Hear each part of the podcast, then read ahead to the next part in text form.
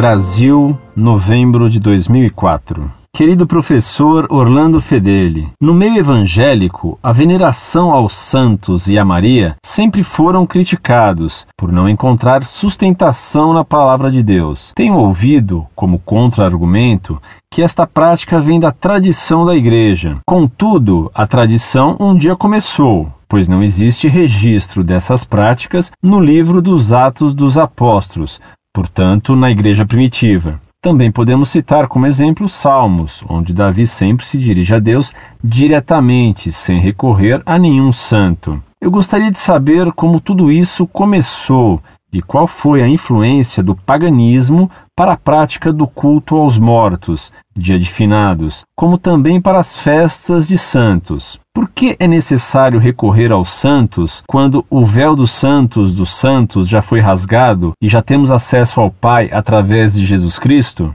Antecipadamente agradeço pela resposta. Atenciosamente,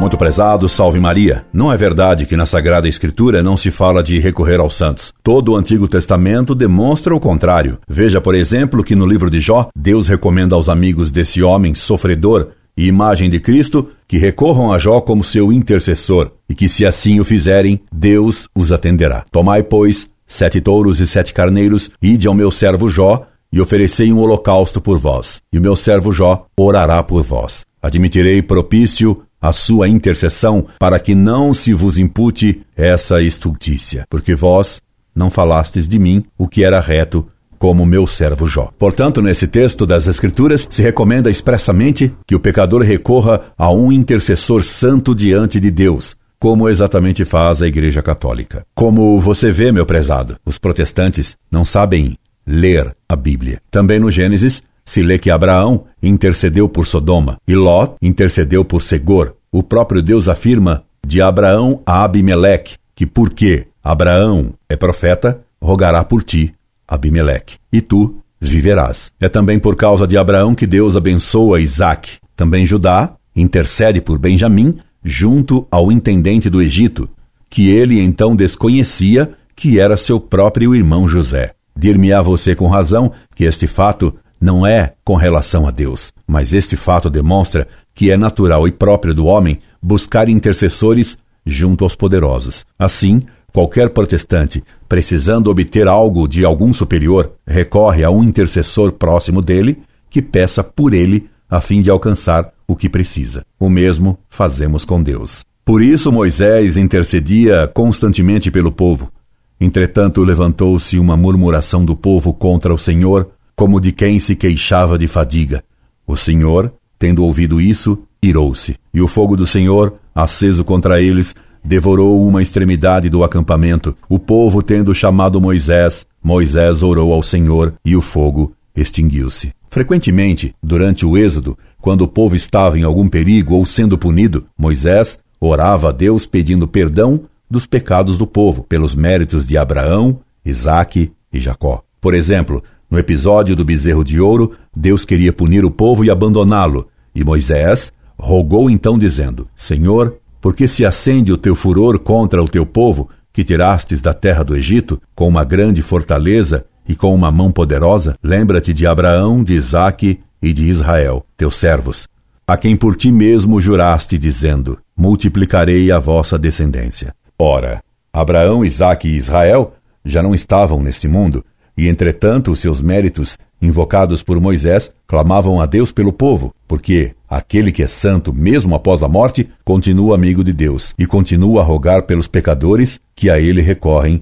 como intercessor. E pouco depois, Moisés intercedeu de novo pelo povo, dizendo a Deus: Se eu, pois, achei graça em tua presença, mostra-me a tua face, para eu te conhecer e achar graça ante os teus olhos. Olha para o teu povo e para esta nação. No Deuteronômio, capítulo 9, você encontrará outro exemplo dessa intercessão de Moisés, quando Deus diz a seu grande profeta: Deixa que eu o destrua ao povo. E pouco adiante, Moisés intercede por Arão, e por causa dessa intercessão, Arão é poupado por Deus. Enquanto Moisés orava pelo povo, Deus não punia os israelitas. E quando Moisés tinha as mãos levantadas, Israel vencia.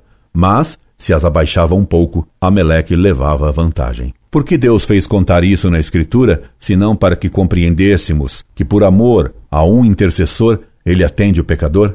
E mesmo depois da morte de um homem justo ou santo, que é a mesma coisa que justo, Deus continua seu amigo. Os exemplos do Antigo Testamento comprovando que Deus quer que nós, pecadores, recorramos a Ele por meio de intercessores, homens que tiveram vida santa e que, mesmo após a morte, continuam seus amigos, pois foram para o seio de Abraão, isto é, o céu, são inúmeros. No Novo Testamento, essa doutrina não poderia ser mudada, pois que tem base na própria natureza. Assim, nas bodas de Caná, Jesus não pretendia fazer milagre, pois não era chegada a sua hora. Mas a pedido de Nossa Senhora, que intercedeu pelos noivos que não tinham mais vinho, ele fez o milagre por causa da oração da Virgem Maria a seu filho. Também Cristo não atendia aos clamores da mulher fenícia, que rogava por sua filhinha, mas, só quando os apóstolos intercederam por ela, Cristo respondeu a eles e atendeu depois a oração dela feita por sua filha. E nos Atos dos Apóstolos se conta que São Paulo teve que ser curado de sua cegueira por Ananias. Portanto, recebeu a cura milagrosa de sua cegueira pela oração de Ananias. Isto foi para nos mostrar que se o próprio São Paulo recebeu graça por oração e mérito de outro, também nós devemos recorrer aos santos que implorem por nós a Deus. Em suas cartas, São Paulo se recomenda continuamente a oração dos cristãos e diz que rezará por eles. Quanto ao rezar pelos mortos, você encontrará a legitimidade deste ato, que é lógico, até o ponto de ser aprovado explicitamente pela Escritura no texto do segundo livro dos Macabeus que ensina: Judas Macabeus. Tendo feito uma coleta, mandou duas mil dracmas de prata a Jerusalém para se oferecer um sacrifício pelo pecado, obra bela e santa, inspirada pela crença na ressurreição, porque se ele não esperasse que os mortos haviam de ressuscitar, seria uma coisa supérflua e vã orar pelos defuntos. Considerava que, aos que faleceram na piedade, está reservada uma grandíssima recompensa. Santo e salutar pensamento deste de orar pelos defuntos.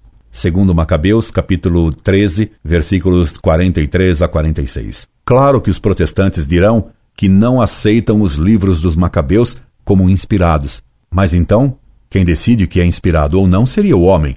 Se assim fosse, todos os livros da Bíblia poderiam ser rejeitados. Quem decide que livros pertencem à Sagrada Escritura é a Igreja, e não um homem particular. Quanto à igreja primitiva, é falso dizer que os primeiros cristãos não cultuavam os santos como intercessores.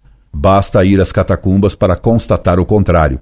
Os primeiros cristãos recolhiam os restos dos mártires, as relíquias, e os sepultavam piedosamente nas catacumbas, deixando monumentos indicativos de que rezavam aos mártires como santos, que estavam no paraíso com Deus e que intercediam pelos vivos como também nas catacumbas se acham ainda hoje pinturas representando a Cristo, a Santíssima Virgem Maria e os apóstolos, nos altares que os primeiros cristãos lá faziam, sobre as relíquias dos mártires.